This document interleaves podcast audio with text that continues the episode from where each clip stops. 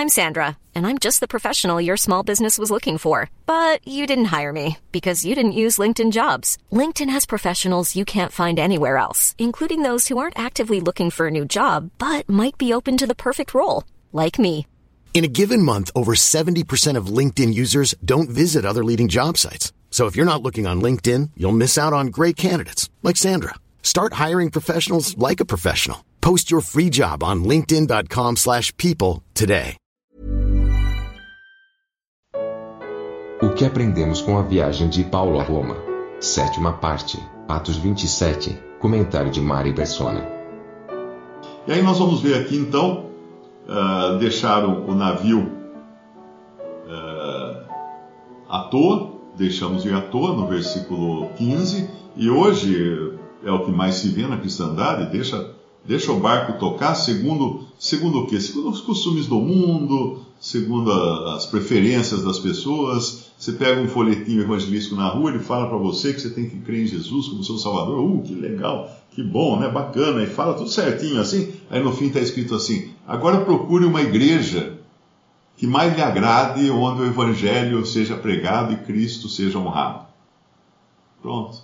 Estragou tudo que vinha antes, né? Porque eu vou procurar uma igreja que mais me agrada, eu vou procurar uma que tem banda, show, uh, dança, passa filme, né? tem comida boa, tem restaurante, tem piscina, tem diversão, né? porque essa vai agradar, essa vai me agradar. Né? Não sentar num, num banco, numa cadeira e ficar ouvindo meia dúzia de pessoas desafinadas cantando, isso não agrada a carne, não tem nada para carne.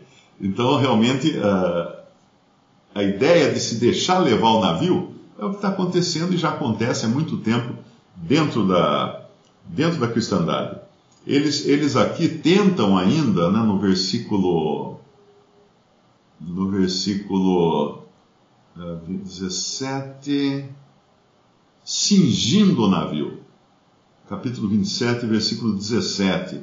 Esse cingir o navio, eu não sei exatamente o que é, mas provavelmente eles passavam cordas em volta do navio para manter a estrutura do navio intacta, porque em todo, todo jogo aquilo era tábua, né? aquilo era tábua, a coisa começava a se, se desfazer. Então eles estavam cingindo o navio, aprendendo as coisas para não cair no mar, tudo amarrando tudo, né? deixando tudo um pacote só para conseguir uh, atravessar aquela, aquela intempérie.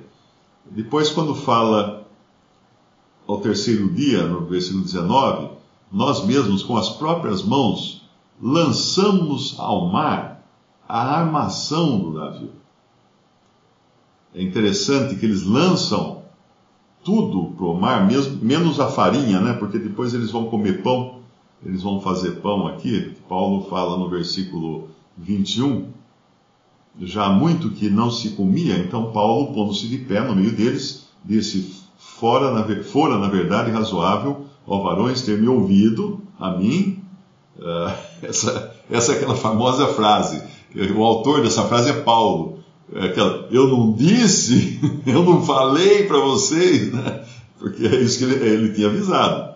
Ele tinha avisado que não deviam continuar a viagem que ia ser perigosa, mas o, o centurião queria dar mais ouvidos a, a, ao, ao, piloto e ao mestre do barco do que a Paulo. Agora, é interessante que o centurião, normalmente, ele era chefe de uma centúria na, Roma Antiga, no exército. Então, o centurião, ele tinha 100 soldados às suas ordens. Então, se, se esse navio tinha 270 e não sei quantos passageiros, que aí nos fala, né?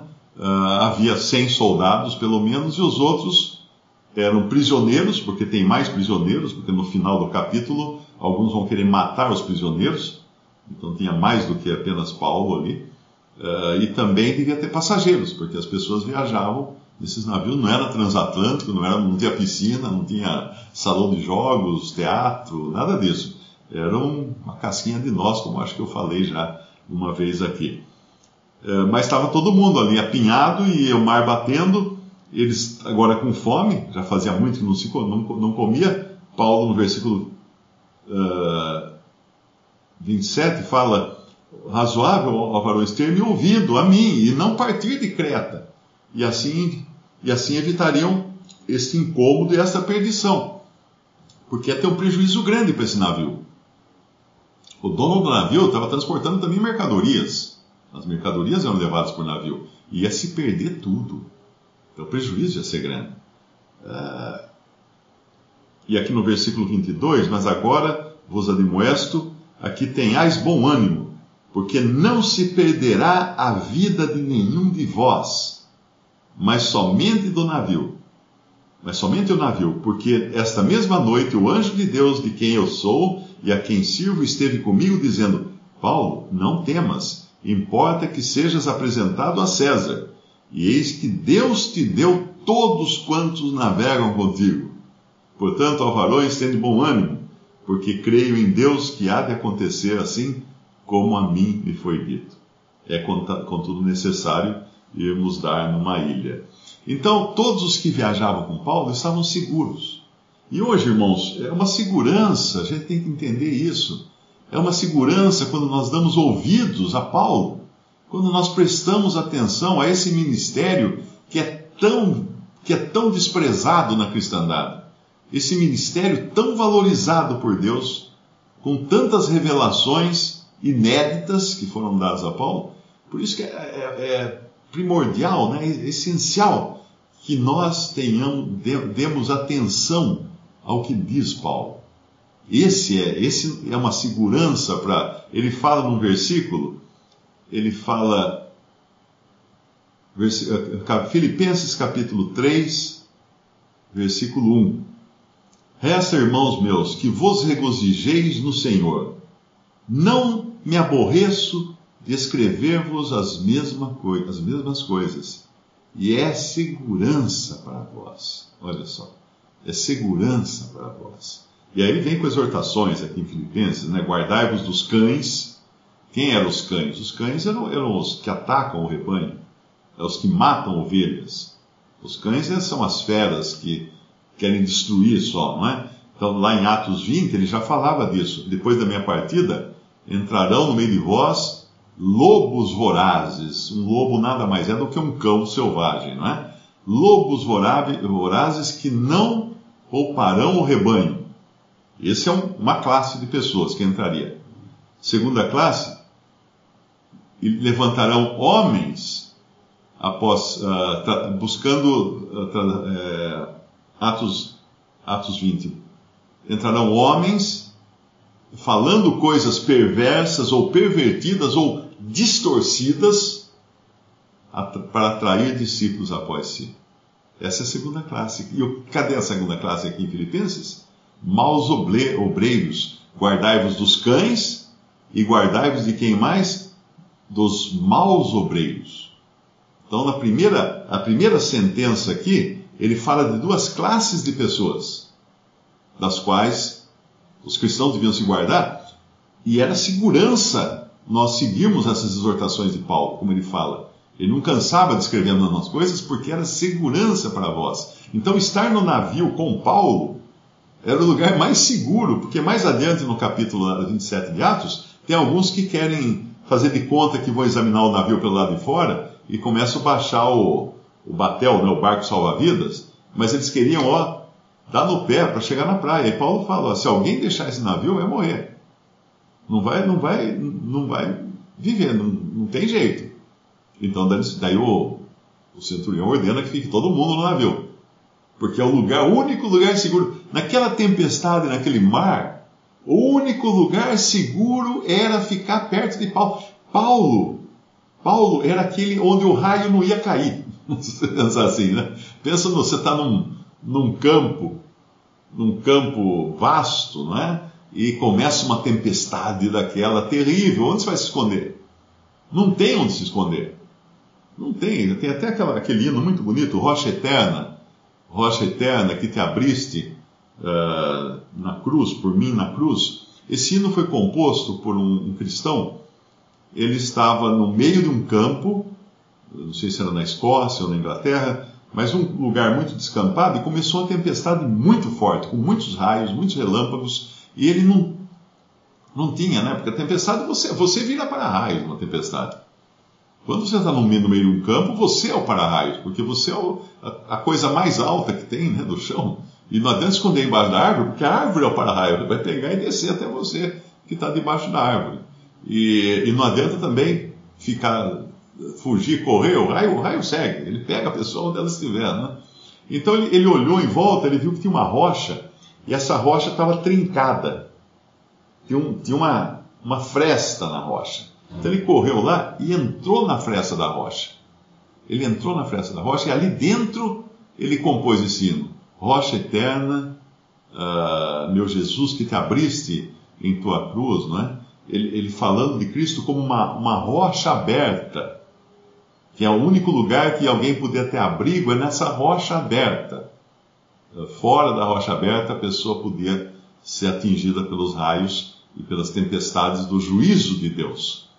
E aqui então nós temos uma outra, uma outra figura aqui, claro que Uh, Paulo não era salvador de ninguém, né, como a rocha eterna que é Cristo, mas aqui ficava muito claro que aqueles que se apegassem a Paulo estariam seguros na tempestade. Então, na tempestade que se abate hoje sobre a cristandade, a segurança está em se apegar aos ensinos de Paulo, à sua doutrina.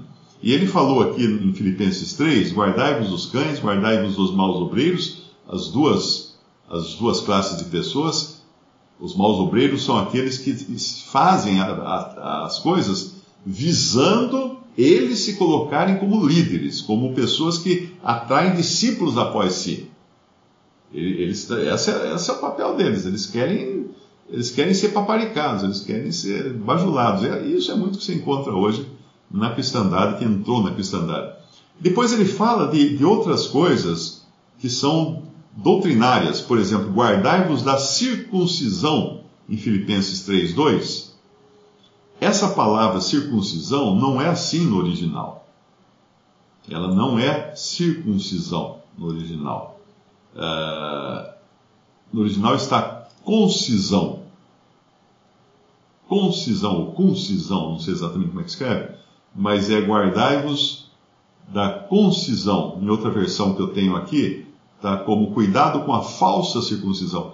O que é a circuncisão? Circuncidar é quando um judeu precisava ter a carne do seu prepúcio, do seu, do seu órgão, a pele do seu órgão sexual masculino, ser circuncidada com uma faca e cortada para fora. E aquela carne era jogada fora.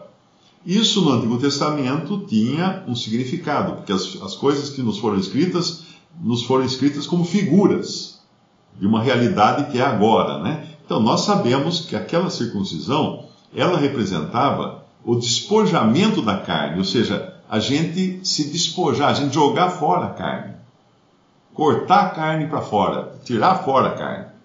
Esse é o sentido da circuncisão lá no Antigo Testamento, de uma forma prática, né, eh, visível, mas hoje nós sabemos que isso apontava para aquela. Para isso, a doutrina de você se, livre, se libertar da carne, jogar fora a carne, as obras da carne e tudo, tudo, tudo mais. Mas quando ele fala aqui, guardai-vos da concisão, que não é uma circuncisão, o que, que, era, o que, que é isso?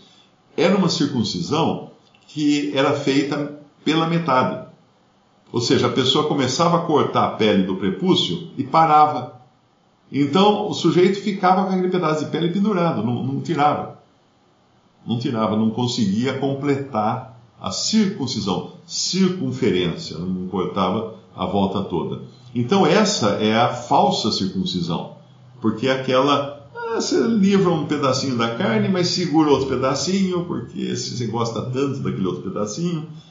Então ele fala desse problema que que geralmente os maus obreiros iriam trazer, né? depois ele até explica, porque circuncisão somos nós que servimos a Deus no Espírito e nos gloriamos em Jesus Cristo e não confiamos na carne.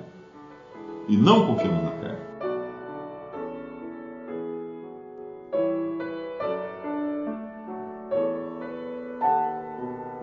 Visite respondi.com.br. Visite também 3minutos.net.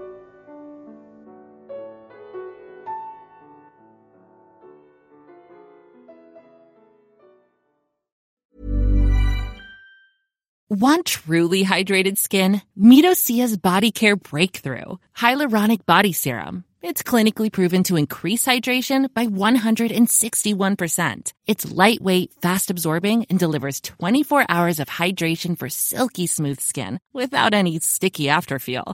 Treat your skin to clean vegan skincare from Osea. Get 10% off your first order with code SUMMER at OseaMalibu.com. That's O S E A Malibu.com code SUMMER.